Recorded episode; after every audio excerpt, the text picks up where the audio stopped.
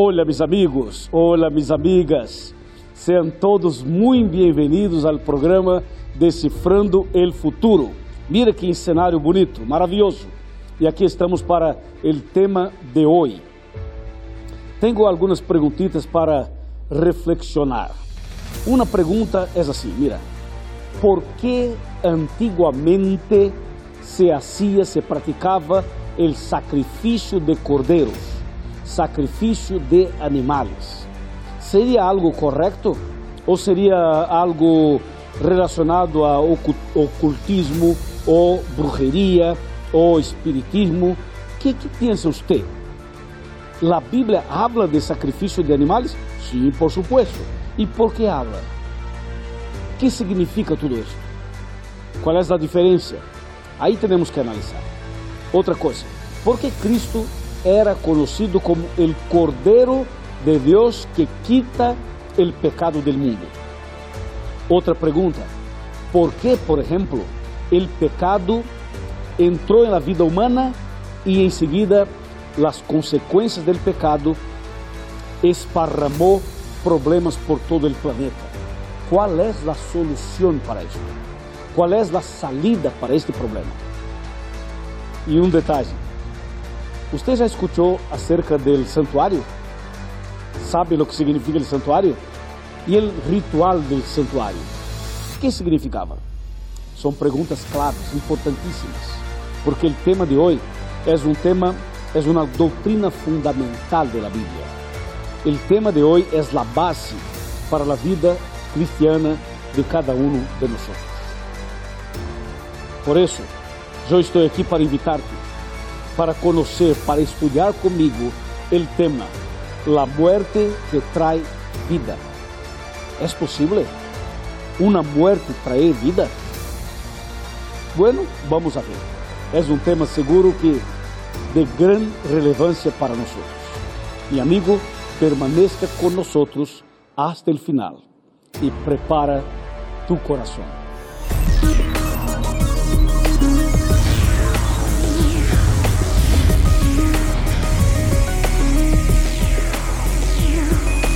Aquí comienza Descifrando el Futuro con el pastor Luis González. Muy bien, mis amigos, estamos listos para seguir con el tema de hoy en el programa Descifrando el Futuro. Yo quiero mandar un abrazo para mis amigos que acompañan por la radio, por la radio Nuevo Tiempo. Muchas gracias a usted que através de seu carro, através de sua computadora, através de seu celular ou de outra forma qualquer, escute por la rádio este programa e a los televidentes um abraço. E também a mis amigos internautas, muitas graças, bendições para todos. O programa Decifrando, o Futuro está em las redes sociais. Temos o programa em Twitter e também temos em Facebook. É só poner arroba futuroNT e aí já temos o canal, o link para acompanhar todos os postajes que temos em las redes sociais. Además, temos um canal em YouTube, youtube.com barra Pastor Luiz Goncalves. Este canal é um canal onde temos materiais em português e em espanhol. Assim que, por favor, haga parte, se parte de este canal comigo, com nós. Ok, meus amigos?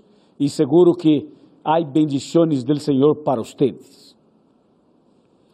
Ok, nós estamos analisando esse tema, o mistério da profecia. Que tema impressionante. E este tema está neste livro. Esse é um livro riquíssimo, maravilhoso, preparado por meu amigo pastor Mark Finley. E aqui dentro temos 20 capítulos. E cada programa estamos analisando um de estes capítulos. Assim que muitas graças por estar com nós. O capítulo de hoje é o capítulo de número 4. E o título, você já sabe, La muerte que trae vida. Aqui em la página 64 temos uma cita que, se, que hace algumas perguntas para reflexão. Por exemplo, não há algo mais que esta vida ou há? Outra pergunta, há eternidade mais allá de lo que vemos y conocemos ahora? Buenísimas preguntas, ¿sí? A ver, en la página 67 dice, era absolutamente esencial que Adán y Eva entendieran las consecuencias, el costo real del pecado. Claro, esto era necesario, por supuesto. Vamos para la página 70. Aquí hay una cita que dice, pide perdón a quien has ofendido con tu pecado y haz las reparaciones necesarias. O sea, es importante pedir perdón y hacer, y hacer las reparaciones que tenemos que hacerlo para que todo esté listo. Una cita más, en la página 75 dice, hay muchas personas que no tienen el don de la vida eterna porque no lo han tomado cuando Cristo lo ofrece tan gratuitamente. Claro, la vida eterna es un don del Señor, es un regalo del Señor para cada uno de nosotros. ¿Listos? Estamos listos para seguir con el tema de hoy, la muerte que trae vida. Prepárate para que a través de la Biblia, a través de los biromes, de los lapseros, eh, tomar nota de los textos bíblicos para seguir testificando a sus amigos. Esse tema chama a atenção porque habla de la muerte e habla de la vida. Eh, temos que fazer uma pequena e importante reflexão. Antes del pecado, antes del pecado, el hombre conversava com o Senhor cara a cara, cara a cara, personalmente. Não havia barreira, não havia separação, não havia nada. Era uma relação direta com Adão, Eva e o Senhor. Solo que um dia o pecado entrou na vida humana e o pecado então introdujo uma barreira. Assim que logo depois do pecado, o homem já não alcançava a ver o rosto de Deus. Então, o homem passou solamente a escuchar a voz do Senhor. Só escuchava. O tempo passou e finalmente chegamos a uma situação em que o homem já não escuchava mais a voz de Deus y el hombre solamente, este, de alguna manera, luchaba para escuchar. Y la Biblia dice en Apocalipsis 3, versículo 20, dice, yo estoy a la puerta y llamo. Si alguno oye mi voz y abre la puerta, entraré en su casa y cenaré con él y él conmigo. Mira que el texto dice, si alguno oye mi voz. En nuestros días, os seres humanos já não alcançam escuchar, ouvir a voz de Deus. ¿Por quê? Porque o pecado realmente alejou, apartou al homem del Senhor. O texto bíblico diz claramente aqui em Isaías, capítulo 59, diz assim, mira, Isaías 59, versículo número 2, que diz, sino que vuestras iniquidades os han separado de vuestro Dios, y vuestros pecados han ocultado su rostro de vosotros para que no o para no escuchar. El pecado hace una barrera, ¿viste? Hace una separación, un muro. Ese es el problema del pecado. Ahora, escúchame lo que dice Génesis, Génesis en el capítulo 3. Aquí tengo. Génesis capítulo 3, versículo número 9. Pero Dios el Señor llamó al hombre y le dijo, ¿dónde estás? Entonces, el pecado eh, se transformó al hombre en una situación muy complicada, porque antes la comunicación era personal, era visible. Después del pecado ya no. El pecado entonces produjo esta barrera entre Dios y nosotros. Y el Señor entonces este, propuso una solución. ¿Por qué? Porque la solución para el pecado solo es una, solo hay una solución para el pecado. Y la solución para el pecado se llama Jesús, Jesucristo. Te voy a mostrar un texto impresionante. El texto está en Romanos capítulo número 6. Romanos capítulo 6, tengo aqui. Esse texto vale a pena, tenho que mostrar-lhe. A ver, aqui tenho Romanos 6, versículo 23. escrito está, porque la paga del pecado es la muerte, pero el don gratuito de Dios es la vida eterna en Cristo Jesús, Señor nuestro. ¿Viste? La paga del pecado es la muerte. ¿Y qué muerte? La muerte eterna. Ahí está la paga del pecado. Entonces, si tú eres pecador, si yo soy pecador, ¿sabe cuál es, cuál es nuestro futuro? La muerte eterna. Entonces, además del pecado separar al hombre del Señor, además del pecado producir una barrera entre Dios y nosotros, el pecado tiene una paga y la paga es la muerte eterna. Entonces viene la pregunta, ¿cuál es la solución para el pecado? El texto ya, ya responde, ya. Dice, dice, pero el don gratuito de Dios es la vida eterna en Cristo Jesús, Señor nuestro. Esto quiero explicarle a usted. Seguramente aquí está, eh, eh, aquí está el camino para la solución. Mira, ¿qué, ¿qué hizo el Señor? ¿Qué propuso Señor? Aquí en el libro de Éxodo, capítulo 25, versículo 8, aquí está una propuesta del Señor para la solución, para resolver el problema. A ver, Éxodo capítulo 25, versículo 8, escrito está. Y me harán un santuario y habitaré entre ellos. ¿Escuchaste? El Señor chama a Moisés e disse: Moisés, necessito que me, me haga, que construya, por favor, um santuário. E através desse santuário, eu seguirei habitando entre vosotros. E para que Moisés pudiera construir o santuário, o Senhor lhe mostrou um modelo. Através de uma visão, o Senhor lhe mostrou o santuário celestial. E Moisés então mira o santuário celestial como modelo e lo hace y hace uno igual aquí en la tierra. Aqui mesmo em Éxodo capítulo 25, versículo 9, está uma afirmação, uma revelação. O texto diz: conforme a todo lo que, lo que yo te mostré, el diseño de la morada y de los utensilios, así lo haréis. Claro, el Señor mostró el santuário celestial para Moisés e disse: Moisés, haga uno semelhante a este que estou mostrando através de esta visão. E Moisés então construiu o santuário terrenal com base em el modelo del santuário celestial. El santuário tinha um, um pátio ou átrio, depois tinha el lugar santo e em seguida el lugar santíssimo. En el patio o en el atrio era el lugar del sacrificio de los animales, principalmente del cordero. En el lugar santo entrava el sacerdote dos veces al día, una vez en la mañana y la otra a la tarde. En el Santísimo entrava el sumo sacerdote solito una vez al año, que era el día de la expiación o del Yom Kippur, que é, é conhecido de los judíos hasta el día de hoy.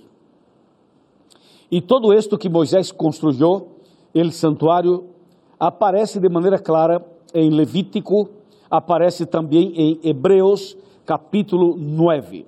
Te vou mostrar em Hebreus capítulo 9 os detalhes del santuário. Aqui tenho, aqui tenho, aqui tenho Hebreus, Hebreus buenísimo, capítulo 9, a partir del versículo número 1, que dice, el primer pacto tenía reglas para el culto y también un santuario terrenal. Se levantó una tienda y en su primera parte, llamada lugar santo, estaban las lámparas, la mesa y los panes de la presencia. Tras el segundo velo, estava a parte chamada de lugar santíssimo. Este tinha um incensário de ouro e el arca del pacto cubierta de ouro. Esta arca contenía uma urna de ouro com el maná, la vara de Aarón que reverdeció e las tablas del pacto. Número 5. Sobre ella, los querubines de gloria cobrían el propiciatorio, e de estos objetos não hablaremos agora em detalhe. E se seguimos a, a leitura, vamos des descobrir que en el lugar santo entrava el sacerdote e en el santíssimo entrava el sumo sacerdote. Assim era el, el, todo el santuario, los móveis, la estrutura, la construcción, ou seja, el santuário terrenal era el santuário inspirado en el santuário celestial. Está claro, não? Muito claro. Muito bem. E como funcionava todo o ritual del santuário? E por que esse santuário? Era assim, mira, o santuário era como se fuera uma escola, uma universidade. O Senhor queria enseñar a los, a los hijos, a sus hijos del Antiguo Testamento, el principio de la salvación.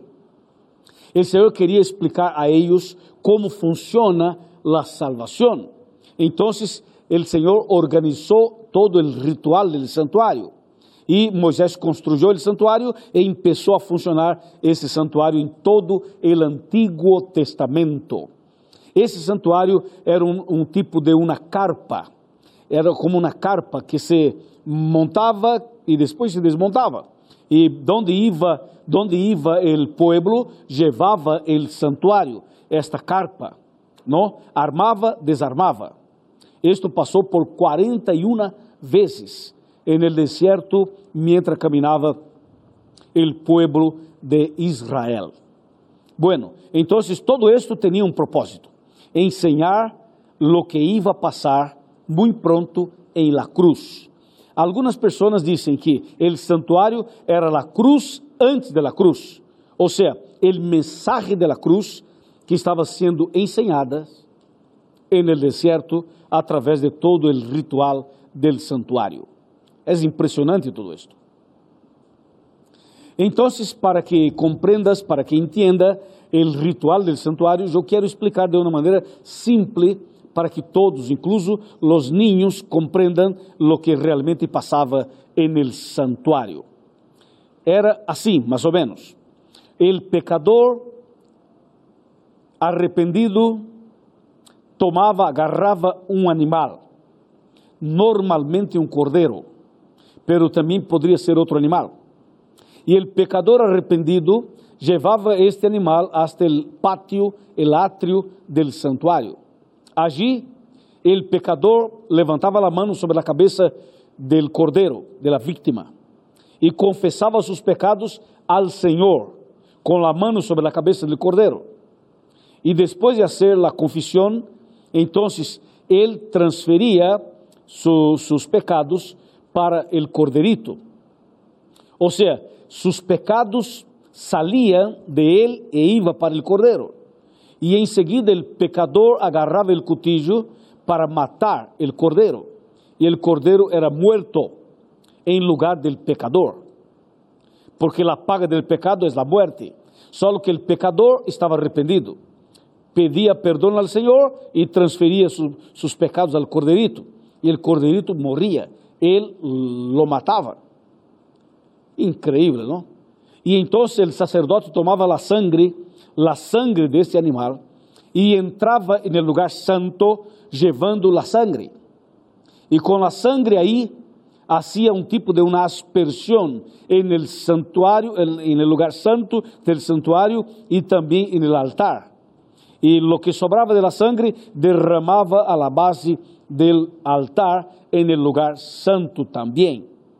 Isto passava duas vezes al dia todo el año. Isso era o ritual do santuário. Quando se cumplia um ano, então o sumo sacerdote agarrava a sangre de outro animal e levava a sangre em suas manos hasta el Santíssimo. E esse dia era um dia de era, era como se fosse um dia feriado, era um dia santo. Todo o povo parava se quedava acampado alrededor del santuário em suas barracas, em suas pequenas carpas, allí em oração. Muitos estavam em ayuno. Estavam todos em comunhão profunda com o Senhor, porque aquele dia que o sumo sacerdote entrava en el era o dia de la era também o dia del juicio. Porque aquele dia o Senhor se manifestava en el para perdonar ou não os pecados del pueblo durante todo el año. E quando o sumo sacerdote entrava, apresentava a sangre e pedia, Senhor, perdona os pecados de tu pueblo. E o Senhor se manifestava aí, sobre el arca, sobre el propiciatório, sobre os querubines. E então o Senhor perdonava todos os pecados. E o sumo sacerdote salia de, del Santíssimo e quando chegava afuera, as pessoas estavam aí esperando uma resposta. E o sumo sacerdote dizia: Amigos, eu tenho uma bueníssima notícia. O Senhor perdonou a todos. Então a gente começava a ser uma fiesta, uma fiesta extraordinária. ¿Por quê? Porque estavam perdonados. E a partir desse dia começava todo outra vez, todo outra vez por um ano mais. E todos os dias, todos os anos se hacía esse ritual. Em realidade, o Senhor estava ensinando que o pecado é terrível que o pecado tem uma paga. Ou seja, o pecador era, era a pessoa culpa, que tinha a culpa. Só que ele, arrependido, confessava ao Senhor e echava sua culpa ao corderito, e o corderito morria. Ou seja, o corderito inocente pagava o preço em lugar del pecador, de la persona que tinha a culpa. E, e esto que parece algo injusto era lo que iba a pasar en la cruz. Porque en la cruz Cristo era justo, Cristo era perfecto, Cristo nunca pecou. Solo que Cristo murió en mi lugar. O sea, yo soy la persona que tiene la culpa, yo soy pecador y Cristo no. Pero Cristo murió en mi lugar como el corderito moría en lugar del pecador. O sea, la idea de lo que pasaba en el santuario era justo lo que iba a pasar en la cruz. Por eso, eh, todo lo que pasaba en el santuario era una, una demostración, una enseñanza de lo que iba a pasar en el monte del Calvario cuando Cristo muriera en la cruz. Impressionante. Todo esto es impressionante, realmente. E finalmente Cristo vino. Cristo vino a essa terra. E quando Cristo vino, Cristo nasceu de Maria, viveu, anduvo por essas terras. E finalmente levou na cruz em sua espalda, uma corona de espina na cabeça. E Cristo foi herido, totalmente herido, abandonado, rechaçado. E Cristo foi, caiu, levantou, caiu, levantou, e finalmente foi ao Calvário. Estava sangrando estava herido, estava cansado, estava muito, muito, muito herido. E finalmente Cristo foi crucificado em la cruz del Calvário. Quando Cristo foi crucificado, algo passou. Algo impressionante passou. Te cuento. Te vou contar. Pero para contar o que passou na cruz, relacionado a todo esto, eu quero invitar-te para vir comigo e para tomar assento em meu sofá. Bem, vamos sentar aqui em meu sofá, porque aqui quero contar-lhe algo importantíssimo sobre o que passou na cruz. Para que sepa melhor, para que se quede mais claro todavia, eu quero mostrar-te um texto. Dois textos. O primeiro texto está em Juan, capítulo 1, versículo 29, que diz: Al día siguiente, Juan vio a Jesús que venía hacia él y dijo, este es el Cordero de Dios que quita el pecado del mundo. Mira, Juan el Bautista reconoció a Cristo como el Cordero de Dios que quita el pecado del mundo. Cristo entonces era el Cordero principal. ¿Ok? Cuando Cristo murió en la cruz, el cordero principal estaba muriendo. Y la muerte de Cristo eh, eh, ponía un punto final en los sacrificios de los animales, de los corderitos del Antiguo Testamento. Cuando Cristo murió en la cruz, mira lo que pasó. Mateo capítulo 27, versículos 50 y 51. Escrito está. Entonces Jesús, habiendo otra vez exclamado en gran voz, exhaló el Espíritu. En esto el velo del templo se rasgó en dos, desde arriba hacia abajo. La tierra tembló y las rocas se partieron.